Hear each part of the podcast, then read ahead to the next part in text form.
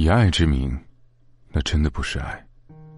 我是良药，今天让我继续陪你一起失眠。到底什么是爱？这个问题仿佛一直是破解不开的谜。对你好是爱，西瓜中间那一块留给你是爱，天冷的时候给你熬热汤是爱。每个人对爱都有不同的定义，但也有很多人对爱有着相同的抗拒。我有一个朋友，年龄不小了，一直不肯结婚。他并不是不婚主义者，相反，他非常向往幸福的婚姻和温暖的家庭。但是他对我说，他这辈子都不会是那种幸福的缔造者。朋友虽然有一个完整的家，但是从来都不快乐。父母从他记事起就经常吵架，有的时候还会动手，从来不避着他。而最让他感到难过的，不是家里永无休止的争吵，而是每次父母吵得不可开交的时候，都会反复提到一句：“要不是为了孩子，我早就跟你离婚了。”而父母也经常过来和他说：“你一定要好好学习，一定要争气，我们不离婚都是为了你。”这句话像一道无形而沉重的锁链，将他牢牢的束缚在充斥着争吵与摔打声的童年。他从来不敢有一点松懈，强迫自己每件事儿都要做得很优秀，即使他并不喜欢。长大之后，父母的争吵逐渐减少了，但是他依然走不出这么多年的阴影。他对美好的婚姻充满了羡慕和憧憬，却从来不相信自己也能拥有这份美好。他说。他什么都不怕，就怕父母说爱他。因为每一句爱都让他倍感压力和心慌。朋友的话让我想起了春夏在《奇遇人生》里面说过的一段话。他说：“我们家所有女性都离过婚，我真的无法从我们家里的任何女性身上看到婚姻幸福和家庭幸福的影子。我是非常期待在婚姻这件事儿中获得愉悦感的。”但是我可能会很害怕，无法维持的。幸福当然是很美好的，但是这个幸福的瞬间，要怎么去被放大和延伸？这个办法我没有学过，我怕我做不到。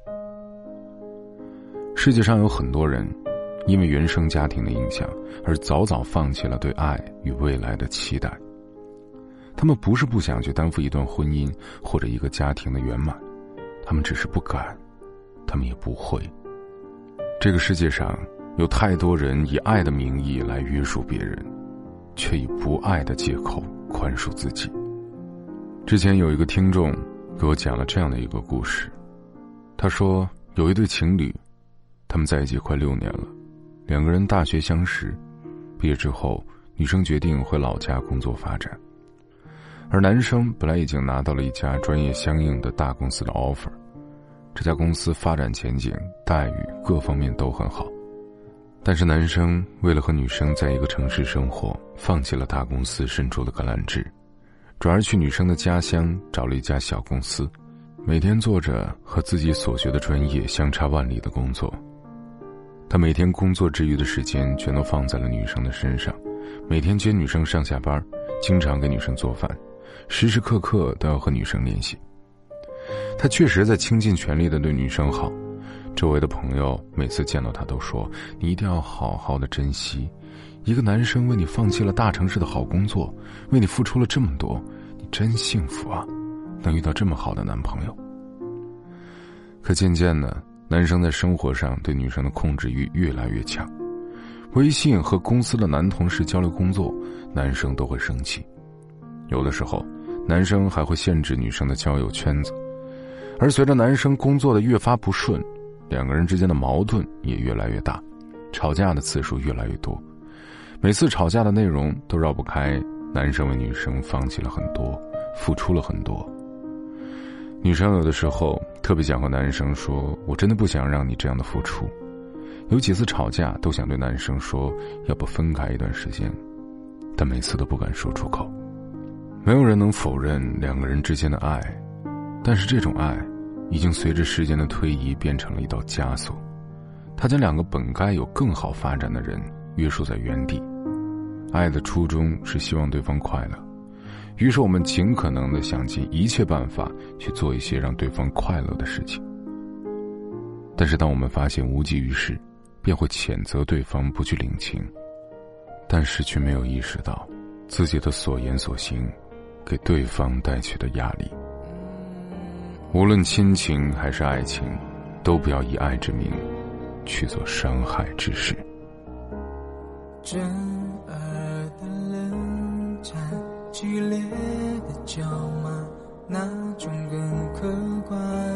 我早习惯将所有害怕都当作游玩，以爱之名，我小小的河